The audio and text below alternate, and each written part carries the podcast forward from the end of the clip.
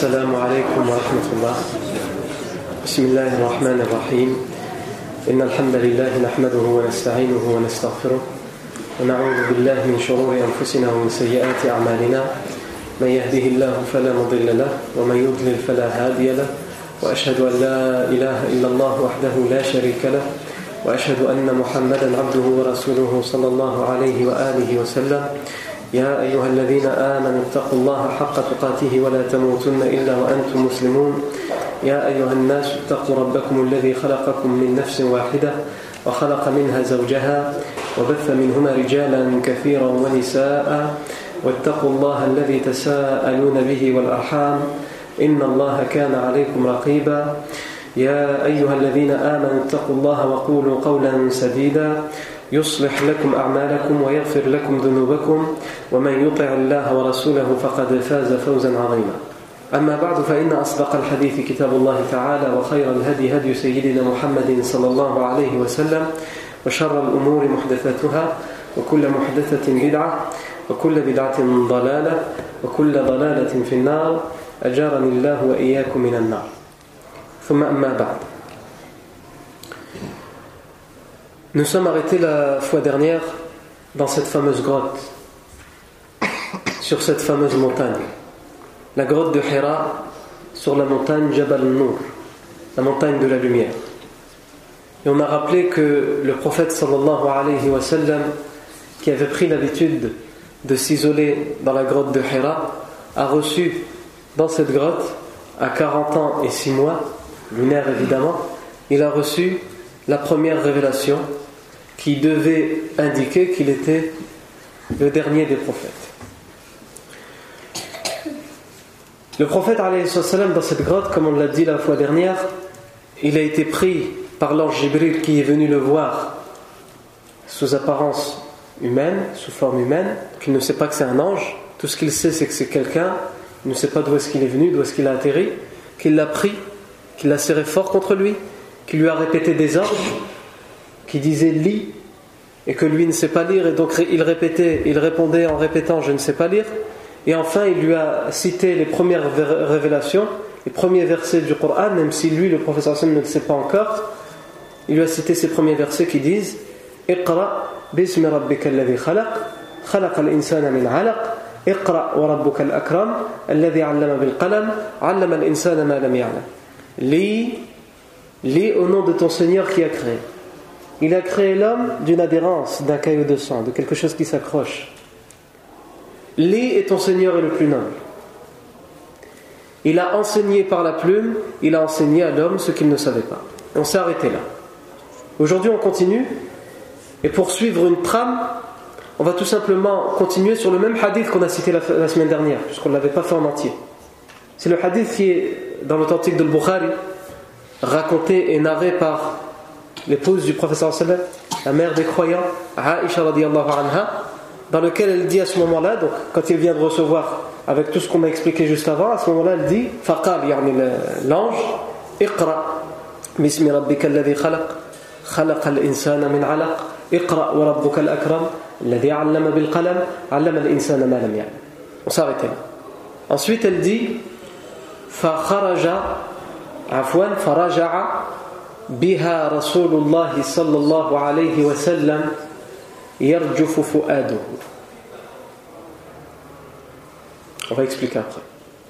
فرجع بها رسول الله صلى الله عليه وسلم يرجف بها فؤاده. فدخل على خديجة بنت خويلد رضي الله عنها. فقال زملوني زملوني. فزملوه حتى ذهب عنه عنه الروع. حتى ذهب عنه الروع فقال لخديجة وأخبرها الخبر؟ لقد خشيت على نفسي. فقالت كلا فوالله لا يخزيك الله أبدا إنك لتصل الرحم وتصدق الحديث وتقري الضيف وتحمل الكل وتكسب المعدوم Le hadith continue, mais nous on va s'arrêter là pour aujourd'hui. Ce hadith nous dit, lorsqu'il a eu ses premiers versets, ses révélations,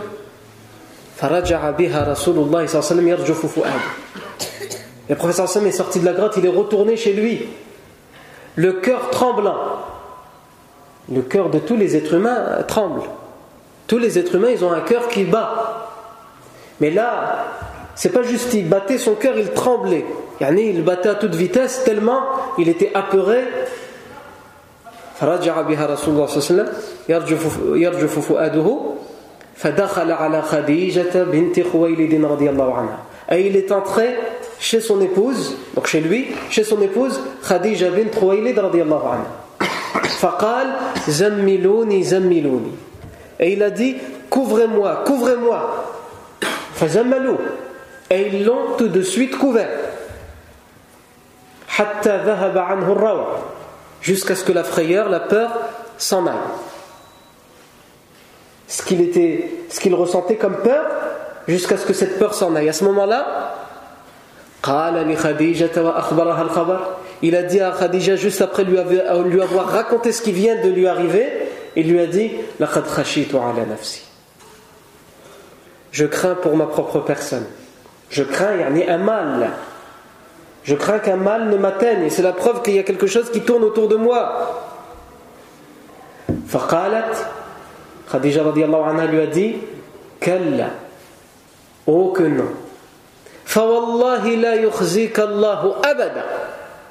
Par Allah, jamais Allah ne t'abandonnera. Jamais Allah ne te rabaissera, ne t'humiliera. C'est-à-dire ne permettra qu'un mal ne t'atteigne. Oh que non, je jure par Allah, qu'aucun mal ne pourrait t'atteindre. Et elle s'explique. Tu es quelqu'un qui renforce les liens de parenté.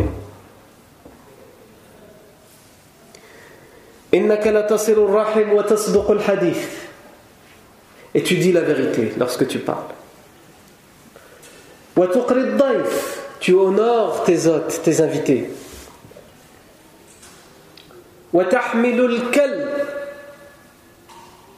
Tu supportes et transporte le fardeau qui s'abat sur les autres.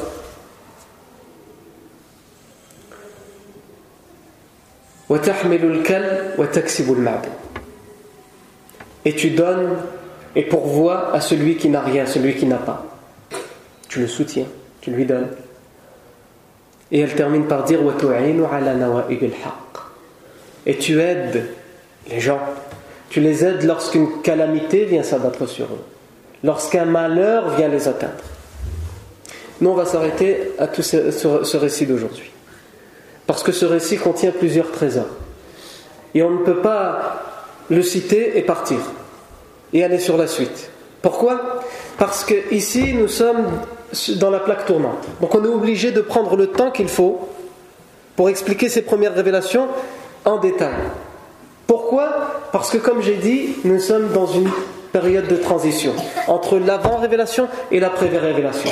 On ne peut comprendre ce qui va venir après qu'en comprenant tout ce qui va se passer là. Et le rôle de chaque personne dans cet événement-là. Et la réaction de chaque personne dans cet événement-là. Tout comme on ne peut prendre conscience de l'importance des 40 années qui ont précédé qu'en comprenant en détail ce qui se passe là. Donc, Première chose, c'est, on a ici deux protagonistes, si on peut s'exprimer comme ça. On a le prophète Mohammed qui est le premier concerné. Et on a son épouse Khadija. Et ça nous permet de comprendre comment est, qui est le prophète Mohammed et comment est qui est Khadija anha. Pourquoi il était si important, il fallait à tout prix qu'ils se marient ensemble. Ce récit, il nous permet de comprendre et de mettre la lumière sur, tout ça. On commence par le prophète salam. Sa réaction. On peut en tirer trois axes principaux. Le premier, c'est que le prophète salam, chaque mot qu'il y a dans ce récit, dans ce hadith sahih de Bukhari, chaque mot nous montre et nous démontre qu'il a peur il est apeuré parce qu'il vient de lui arriver. Il ne s'y attendait pas. Donc, contrairement à ceux qui veulent faire croire que le prophète Mohammed n'est pas un vrai prophète et qu'il avait préparé ça, etc., etc., ça c'est une, une parmi les nombreuses preuves. Un des arguments parmi les nombreux arguments qui montrent que le prophète Mohammed est le premier surpris. À aucun moment il dit j'étais dans la grotte, il y a un homme qui est venu, mais en fait c'est un ange qui m'a pris, euh, qui est venu sur la forme humaine, etc. Non, il y a quelque chose qui avait une silhouette, c'était comme un être humain, mais ça ne peut pas être un être humain, puisque je l'aurais vu rentrer, je l'aurais vu repartir, donc c'était pas un être humain. Qui m'a pris et qui m'a commencé à me dire des choses que je ne comprends pas, et il se confie donc à Khadija Donc la preuve qu'il a peur, c'est tout d'abord le fait que euh, Aisha nous dit dans ce hadith,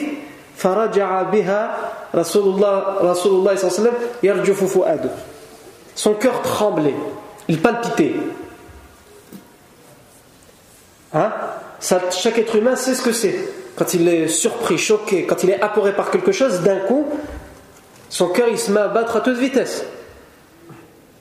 Soit c'est parce que tu as fait un effort, soit si tu es resté comme ça assis, et d'un coup ton cœur il va à toute vitesse, c'est parce que tu es choqué, tu es impressionné, tu as peur de quelque chose. C'est une réaction naturelle, une réaction humaine qu'Allah a mis en nous, et c'est un bienfait pour nous, pour permettre au sang de circuler à toute vitesse, parce qu'il y a des choses qui se passent dans le cerveau, ça stimule les, nerfs, etc. Donc le cœur, il réagit pour que le, sang, il sait par où passer. L'adrénaline, elle monte, comme ils disent. Le professeur Sam a eu peur, comme Aisha radiallahu anhu dit. La première des preuves dans ce texte, c'est il est revenu et son cœur palpitait. Ensuite,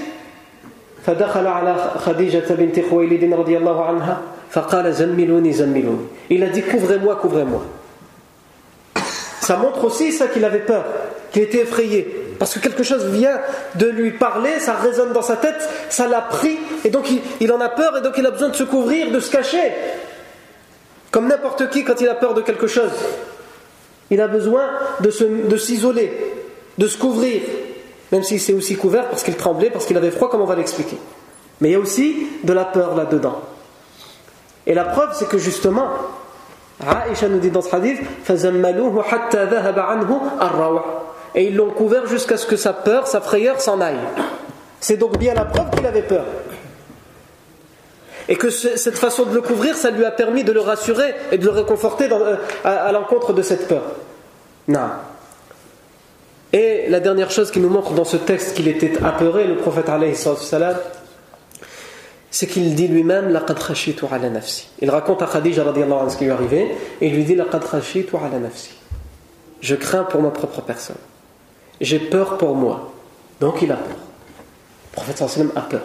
Le deuxième axe dans la réaction du prophète sallam, le deuxième point principal, et ça découle du premier, c'est que le prophète sallallahu alayhi wa sallam, comme on l'a dit, est le premier surpris. Il ne comprend pas ce qui lui arrive. Il a été préparé pour la prophétie, mais il ne s'y est pas préparé. Il y a une grande différence entre les charlatans qu'on voit à travers les siècles et à travers l'histoire humaine, qui se préparent, comme c'est la crise économique, ils vont au pôle emploi, il n'y a pas de travail. Donc qu'est-ce qu'ils disent? Peut-être que faire faux prophète, ça pourrait marcher. Si je dois voir quelques personnes, leur demande leur salaire à la fin du mois, ça pourrait marcher. Donc ils s'y préparent. Le prophète a été le mieux préparé pour être prophète, mais il ne s'est pas lui préparé à ça. Il ne s'y attendait pas. Il s'est distingué par rapport aux autres parce qu'Allah l'a orienté, l'a guidé pour qu'il se distingue par rapport aux autres parce qu'il était préparé pendant 40 ans à devenir le dernier des prophètes, à être le dernier des prophètes, à recevoir cette révélation et à la transmettre aux hommes. Non. Et la preuve, elle est dans ce texte. Il raconte ce qui lui est arrivé et à aucun moment il dit ça veut dire que je suis prophète. Il ne le sait toujours pas. Ça, ça va venir lors de la deuxième révélation. Parce qu'à aucun moment, Jibril, qui a pris la forme humaine, il lui dit tu es prophète. Ça, ça va venir après. Toujours dans le même hadith qu'on va citer plus tard, ça va venir lors de la deuxième révélation. Mais pour l'instant, rien dans ce sens ne lui a été dit. On lui a juste dit Iqra. Et donc il ne comprend pas du tout ce qui lui arrive. Et d'ailleurs, c'est arrivé dans un texte qu'on avait cité précédemment, lorsqu'on avait dit dans ce texte qui avait été rapporté par l'imam Ahmed et authentifié par euh, Ahmed Shakir, on avait dit que un voisin de Khadija anha, avant la révélation du prophète sallam, avait entendu le prophète sallam dire à Khadija il lui a dit Inni ara daw'an wa asma'u sawtan. Enlevez la première partie que j'ai dit, ça c'était pour un autre hadith. C'est pas le voisin qui l'a entendu, mais c'est le sallam qui, qui, a dit prophète sallam qui, a dit à Khadija anha Inni ara daw'an wa asma'u. Wa akhsha an yakuna bi jinn. Je vois, il m'arrive de voir des lumières qui sont anormales. Et j'entends des sons, des bruits qui ne sont pas normaux. Et je crains qu'un djinn ne me veuille du mal, ne vienne me posséder. C'est peut-être à cause de ça que je vois ces lumières et que j'entends ces sons et ces bruits. Et d'ailleurs, ici aussi, Khadija anha, va avoir une réaction qu'on va, parler, euh, qu'on va citer tout à l'heure, Donc tout ça, ça montre que le professeur ne s'y attend pas du tout. Et enfin, troisième point, dans la réaction du professeur c'est la réaction qu'il a physiquement. Parce qu'on a déjà expliqué, et on reviendra dessus, que la révélation, c'est la parole d'Allah Azzawajal. La meilleure des paroles. Et c'est quelque chose de difficile, de lourd à porter. C'est pas comme quelqu'un il te parle, il t'a parlé et tu parles. Même de temps en temps, que des êtres humains te parlent, c'est tellement important ou grave ce qu'ils t'ont dit que ça te rend malade. Des paroles peuvent faire, peuvent faire entrer d'autres personnes dans la dépression. Ça, si le médecin il vient et te dit on n'a rien décelé, vous êtes en bonne santé, on a fait les prises de sang, tout ce qu'il faut, alors là, franchement, la forme. Par contre, si le médecin il te dit on vient de déceler un cancer généralisé et vous êtes en phase terminale, on, l'a découvert trop tard, euh, donc on ne peut plus rien faire pour vous. Ça, fait, ça a une réaction directe sur ton cœur. Sur ton corps et sur ton cœur. Ton cœur va battre, va battre à toute vitesse, tu vas être déprimé, etc., etc. Donc les paroles, elles ont un sens et une conséquence. Mais ça, c'est les paroles des êtres humains. Alors la parole d'Allah Azzawajal, l'ordre d'Allah Azzawajal qui vient au prophète sallam et qui plus est, c'est pas juste une parole qu'il entend, c'est une parole pour laquelle Allah Azzawajal s'arrange à ce qu'elle soit gravée dans sa mémoire, comme on l'a dit, et sculptée dans son cœur, afin qu'il n'ait pas à la répéter pour la prendre par cœur. Dès qu'il l'entend, elle est en lui, elle résonne en lui, il ne peut pas l'oublier. Et c'est la parole d'Allah Azzawajal. Donc ça a un effet sur le corps du prophète sallam. Et son cœur tremblait. C'est ça l'effet que ça a. Et lorsqu'il rentre chez lui et qu'il dit Zammiloni, Zammiloni, couvrez-moi, couvrez-moi, parce que comme on le verra plus tard, Inch'Allah, un des effets de la révélation sur le prophète Mohammed c'est qu'il était, il rentrait, il rentrait, il faisait de la température. Il avait une sorte de fièvre lorsqu'il recevait la révélation. Parce que c'est pas simple de recevoir ce lourd fardeau. Non. On passe à présent à Khadija radiallahu anha.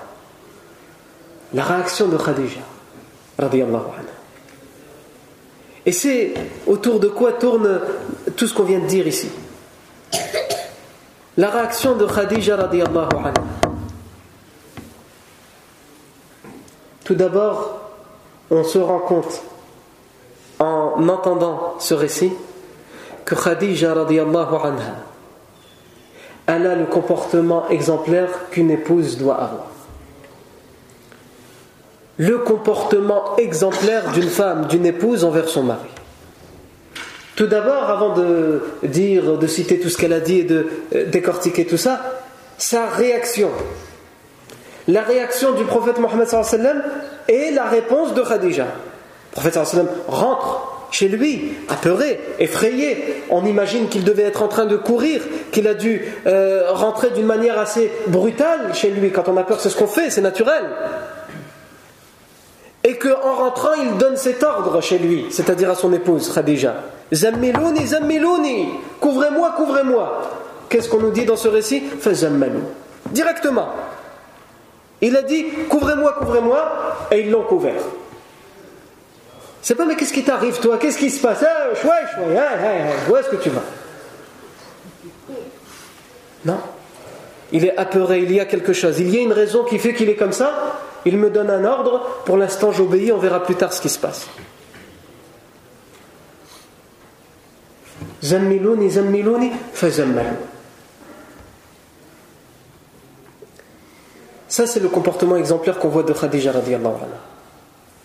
L'autre chose, c'est qu'on voit que Khadija radiallahu anha va tout faire pour réconforter, rassurer, consoler le prophète Mohammed sallallahu alayhi wa sallam. Et il en a tellement besoin à ce moment-là. Et Allah azza wa le savait pertinemment qu'il allait en avoir besoin. Et c'est pour ça qu'il a fait en sorte que ce jour-là, il y est Khadija. Donc que bien des années plus tard, que bien des années avant Afwan, il se marie avec Khadija radiallahu anha. Parce qu'il fallait le meilleur des hommes pour la dernière, pour la dernière des révélations. Et il fallait aux côtés de cet homme la meilleure des femmes. C'était Khadija radiallahu anha. Et on voit ici la complémentarité entre l'homme et la femme. La prophétie est certes pour le prophète Mohammed mais Allah Azzawajal connaît l'être humain, il connaît le prophète Mohammed et il savait qu'il avait besoin à ses côtés de la meilleure des femmes pour pouvoir supporter cette révélation. Il avait besoin d'un soutien. Et quel meilleur soutien que, que l'épouse pour euh, le mari ou que l'époux pour la femme dans la vie de tous les jours. Donc elle va être là pour le rassurer, le réconforter. Et Khadija anha, lorsqu'elle le rassure, elle le réconforte. C'est pas comme certaines femmes pourraient aujourd'hui. Et que nos, soeurs, que nos nous pardonnent. Mais là, on parle des femmes. Et quand euh, ce sera l'occasion de parler des hommes, on leur, on leur envoiera aussi leur missile qu'ils méritent. Mais chacun son tour. C'est pas comme certaines femmes pourraient rassurer leur mari juste parce qu'il faut rassurer, sans aucune conviction. Ou rassurer parce que j'attends quelque chose en échange. Ah, justement, c'est aujourd'hui que j'allais lui demander qu'on refasse toute la maison. On achète les nouveaux, les les nouveaux meubles, les bijoux. Il faut que je réagisse bien.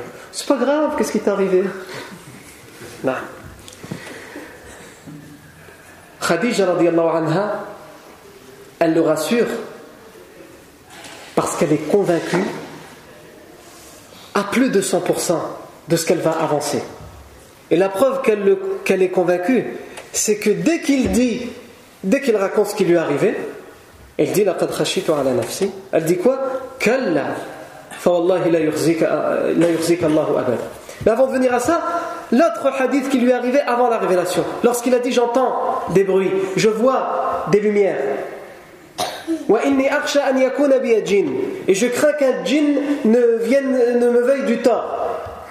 Qu'est-ce qu'elle lui a répondu Khadija anha, elle a dit قالت لم يكن الله ليفعل ذلك يا ابن عبد الله Il est impossible qu'Allah puisse te faire ça, ô fils de Abdullah. Il est impossible qu'Allah puisse permettre à un djinn de s'approcher de toi. Donc on le voit déjà que bien avant ça, elle sait à qui elle a affaire. Elle a affaire à un homme exemplaire. Et comment ne serait-il pas ainsi puisqu'il est l'homme le plus exemplaire parmi toute l'humanité? Et donc, elle est convaincue de ce qu'elle avance. Et dans, dans notre texte d'aujourd'hui, elle ne dit pas juste là. Elle dit qu'Allah. Il y a une différence en arabe entre là et qu'Allah. Là, ça veut dire non. Non. Je crains pour moi. Oh non, faut pas avoir peur. Hein. C'est pas ça. C'est pas là. C'est qu'Allah. Oh que non, ça veut dire. J'insiste sur le non. Mais non. Ou oh, oh que non. Mais ce n'est pas suffisant. Pour bien insister sur sa certitude et sa conviction, elle dit La Allah, fawallahi, la Allahu abada. Fawallah. Oh que non, fawallah. Je jure par Allah. Je jure par Allah. La Allah. Allah ne te voudrait jamais de tort. Il ne laisserait jamais un tort arriver elle rajoute, alors qu'elle n'était pas obligée, abadan, jamais, ni maintenant, ni avant, ni après. C'est pas possible. Donc Khadija anha, on voit dans sa réaction ici que c'est pas juste une réaction parce qu'il faut le faire, euh, c'est sa femme, donc il faut le rassurer, etc. Non. Elle en est convaincue. Et si on, voudrait faire un parallèle avec aujourd'hui aussi, même si on ne généralise pas évidemment. On pourrait dire, euh, si quelqu'un lui arrive quoi que ce soit à l'extérieur et il rentre à la maison, et il dit, euh, je crois que ça va pas là-dedans. Tu crois, Mazal, réel, tu crois. Ouais, ça fait des années que je te le dis, ça va pas là-dedans. ولكن Khadija radiallahu anha. D'abord parce qu'elle en est convaincue, parce que c'est la vérité. Elle dit tout de suite, sans réfléchir. Et c'est ça qui est important. Parce que quelqu'un qui veut rassurer juste pour rassurer, il a besoin de réfléchir. Mais non, t'inquiète pas. Ouais, c'est vrai que c'est bizarre ce qui t'est arrivé, mais. Non. La yukhzika Allahu. Elle ne s'arrête pas là. Puisqu'elle argumente, non seulement on a dit, elle a dit Kalla, elle a dit Fawallahi, elle a dit Abada, pour bien insister sur le fait que ça c'est impossible, ça sert à rien de penser à ça, ya Muhammad Ne pense pas qu'il y a un djinn ou il y a une chose de mal qui pourrait arriver, ça, mets-le de côté. On va faire toutes les hypothèses, mais ça, mets-le côté. Pourquoi? Parce que j'en suis convaincu. Mais ça suffit pas d'en être convaincu. Voilà la preuve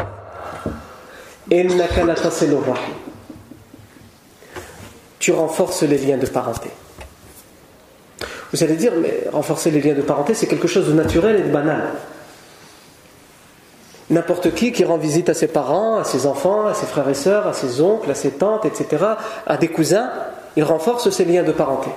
Et j'ajoute que les Arabes de l'époque, même les idolâtres, étaient connus pour, donner une importance aux liens de parenté, à la tribu, à al-qabil, al-ashira. Ils étaient, ils étaient connus pour ça. Mais c'est justement une preuve en plus. Parce que si Khadija anha, elle dit, dans un contexte, autour de gens qui sont connus, et pour eux c'est naturel et banal de renforcer les liens de parenté, elle le dit à propos du professeur sallam, ça veut dire qu'il se distingue, même dans quelque chose qui est banal chez les gens, il se distingue et il le fait de manière à se distinguer, il le fait encore mieux et plus.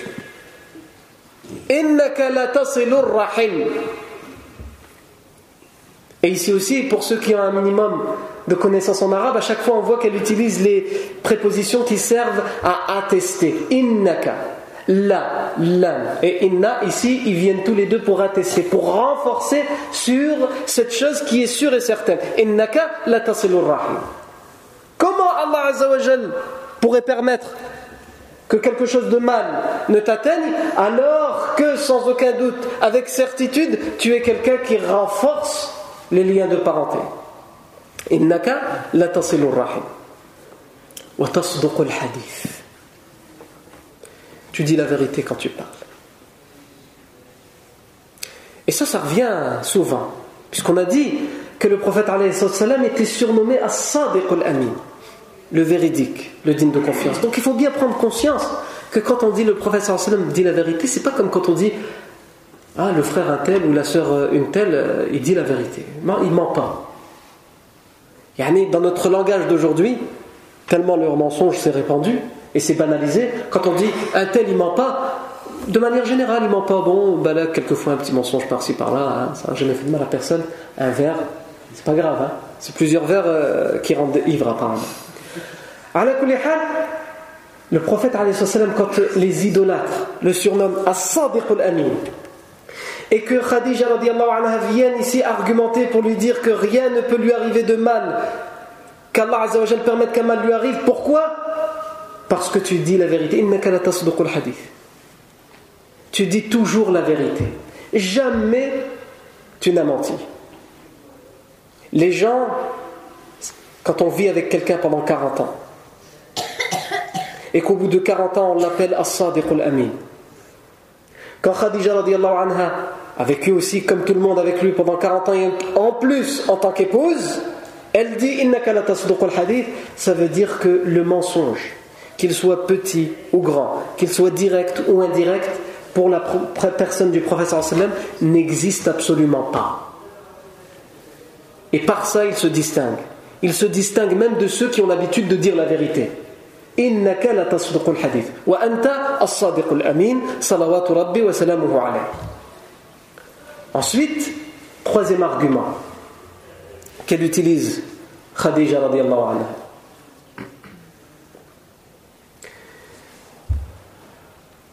كلا فوالله لا يخزيك الله أبدا إنك لتصل الرحم وتصدق الحديث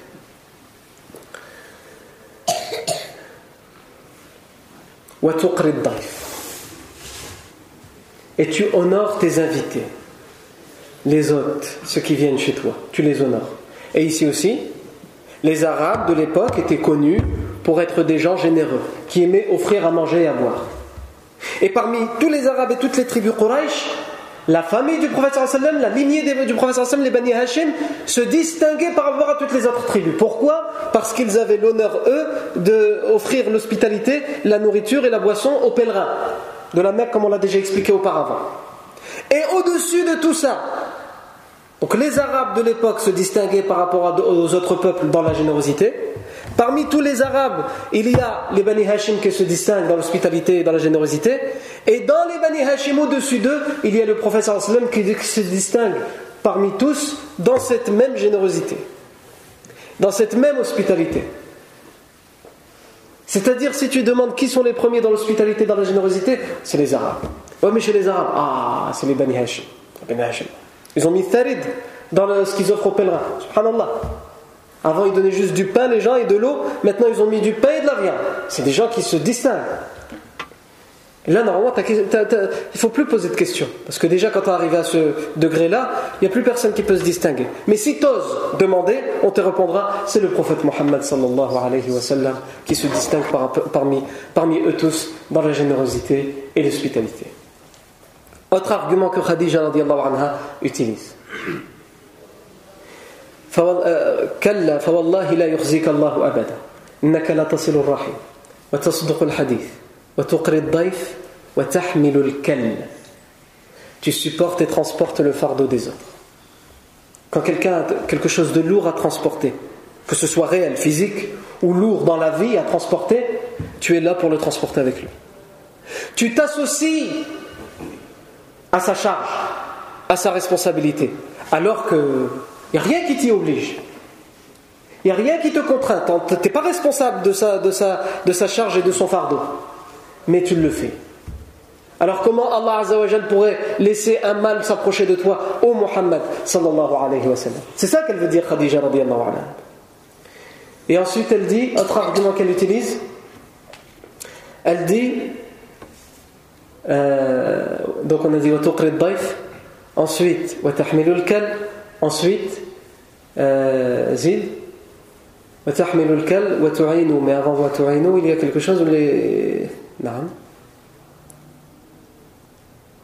وتعين على نوائب الحق وتكسب المعدوم نعم وتكسب المعدوم تكسب المعدوم ça veut dire quoi تكسب المعدوم ça veut dire et tu donnes et pourvois à celui qui n'a pas al-ma'doum celui qui a rien zéro il a rien ni habit ni richesse, ni or, ni argent, etc., etc. Et toi, tu es là pour lui donner. Alors que le professeur Sam à l'époque, il est connu pour être ascète, pour quelqu'un qui vit du minimum. Et on le voyait d'ailleurs dans la grotte. Il allait avec quelques dates, quelques bouts de pain sec et un peu d'eau, et quand il y avait un pauvre qui passait par là, il lui donnait quand même, alors que c'était. C'est vivre pour rester dans cette grotte. Tu donnes à ceux qui n'ont pas et tu aides les gens et les soutiens lorsqu'un malheur s'abat sur eux. C'est pas comme les gens, les faux amis. Quand tout va bien, il est là.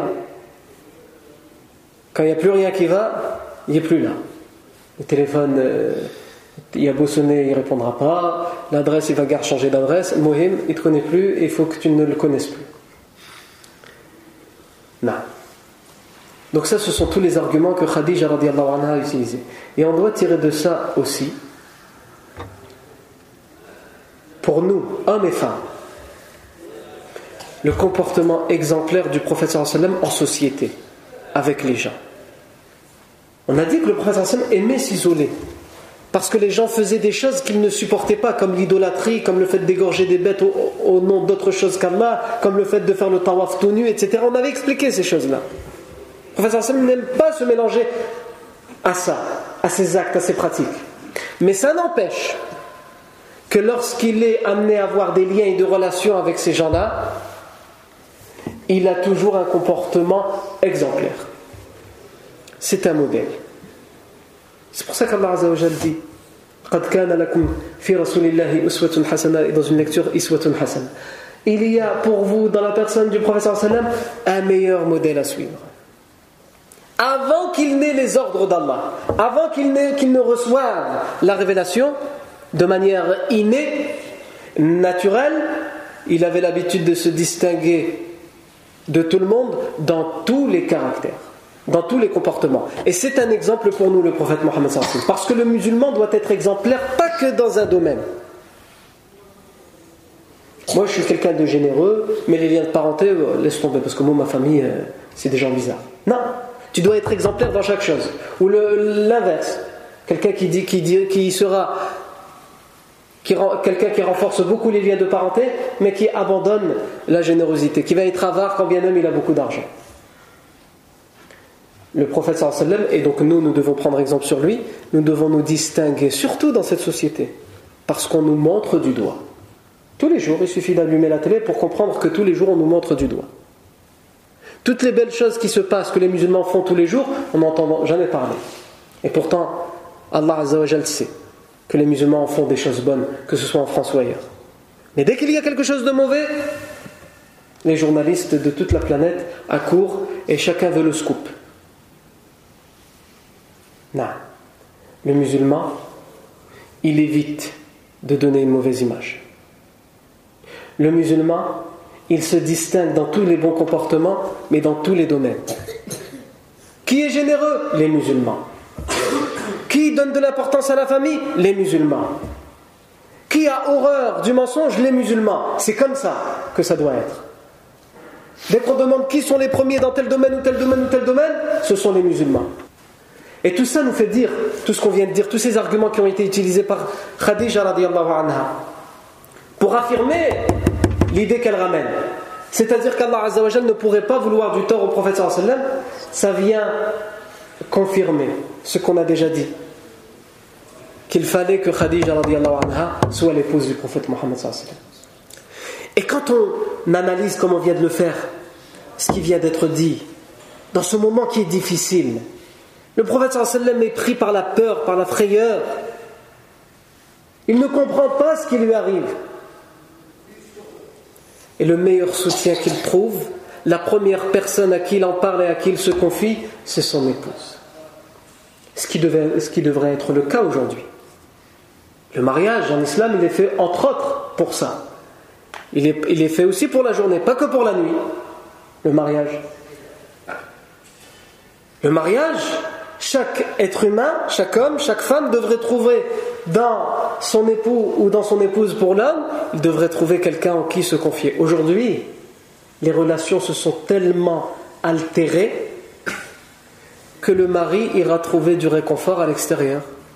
Il ira se confier sur des choses à l'extérieur, des choses qu'il ne confiera jamais à son épouse. Et ça c'est grave. Ça ne veut pas dire que c'est de sa faute ou de sa faute à elle. C'est possible que ce soit la faute de l'un des deux, c'est possible que ce soit la faute des deux. Parce qu'il y en a qui, quand ils se confient, c'est pour dire de toute façon tout ça c'est de ta faute. Depuis que je me suis marié avec toi, eh, non. Et c'est possible aussi que ce soit de la faute de la femme. Il y a quelqu'un qui cherche du réconfort et il s'est tellement euh, fait euh, abattre ou renvoyer qu'il a compris la leçon, mais il préfère aller voir ailleurs. Et ça, c'est pas normal. Le prophète sallam, il n'est pas parti et il y avait tant de gens qui l'aimaient dans la Mecque. Tout le monde l'aimait, tout le monde l'appelait Sadiq al-Amin. Quand il est sorti de la grotte, il n'est pas parti chez son oncle Abu Talib qui l'aimait tant, qui le soutenait et qui va le soutenir tant aussi. Il n'est pas parti chez tous ces gens qui ont, ont été impressionnés, qui ont été heureux le jour de la rénovation de la Mecque quand ils vu, l'ont vu arriver, qui a été, choisi pour être l'arbitre et le médiateur. Ils ont dit Radina, nous sommes satisfaits, voici Sadiq al-Amin. Il aurait pu voir n'importe laquelle de ces personnes. Non. Il est parti chez son épouse, se confier à son épouse. Et c'est ce qui devrait être le cas aujourd'hui. Allah nous parle du mariage dans le Coran comme étant un refuge vous trouvez chez vos épouses un refuge et elles trouvent chez, chez leurs époux, elles devraient trouver un refuge. Non. Ça vient ici, tout ce qu'on vient de dire, confirmer ce que le professeur sallam à juste raison va dire plus tard à Aïcha qu'il va même se mettre, se mettre en colère lorsque le professeur sallam aura l'habitude de trop et c'est pas trop mais aux yeux de Aïcha lorsqu'il aura l'habitude de trop faire les éloges de Khadija radiallahu anha Aïcha anha elle dira elle dira mais qui était Khadija si ce n'est une vieille femme qu'Allah t'a fait remplacer par d'autres? Mieux. Le prophète sallam, dans le hadith, dans ce hadith, c'est Aïcha radiallahu anha qui raconte elle-même, elle dit Le prophète sallam s'est mis en colère. Le prophète sallam se mettait rarement en colère et il se mettait en colère que, de, que pour deux raisons valables. Il s'est mis en colère et il lui a dit La wallah, ma abdalanillahu khayran minha. Allah ne, m'a pas donné mieux que Khadija. Même si c'est difficile à entendre au Aïcha. Et Aïcha anha, l'a accepté. Et elle l'a même transmis ce hadith. Pour nous montrer l'importance de Khadija aux yeux du prophète sallam et donc l'importance qu'elle doit avoir pour nous.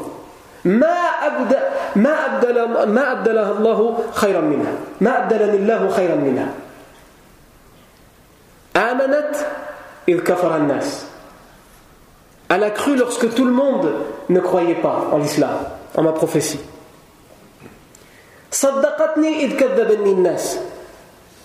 Elle a dit que je disais la vérité alors que tout le monde, par la suite, les autres, vont le traiter de menteur à propos de la prophétie.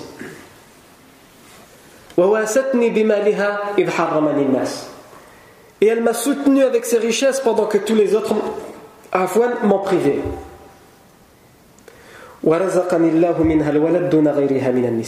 Et Allah m'a donné d'elle d'avoir des enfants et pas des autres femmes, et pourtant j'en ai eu plusieurs.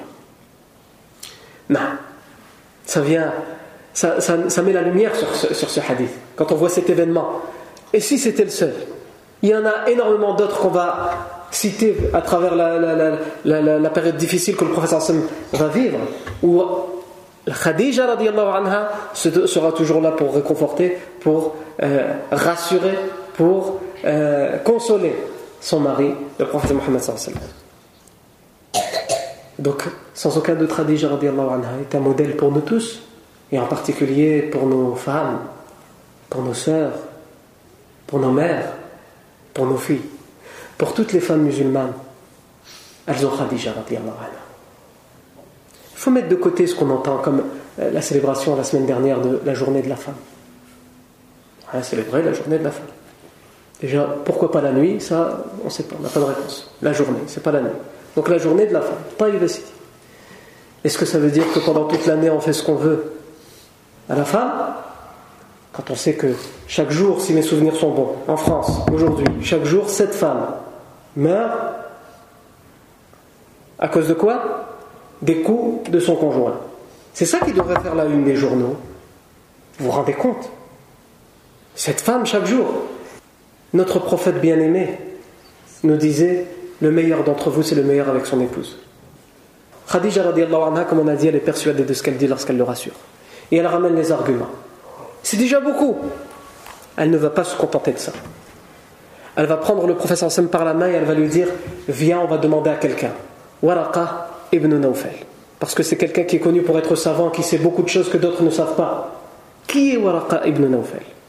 Qu'est-ce qui va se passer avec Waraqa ibn Nawfal? Ça, c'est ce que nous saurons, bi'idnillah, tabaraka wa ta'ala, la semaine prochaine. Barakallahu fikum pour votre attention. Subhanakallahu wa bihamdika, ashhadu an la ilaha illa ant, nastaghfiruka wa ilayk.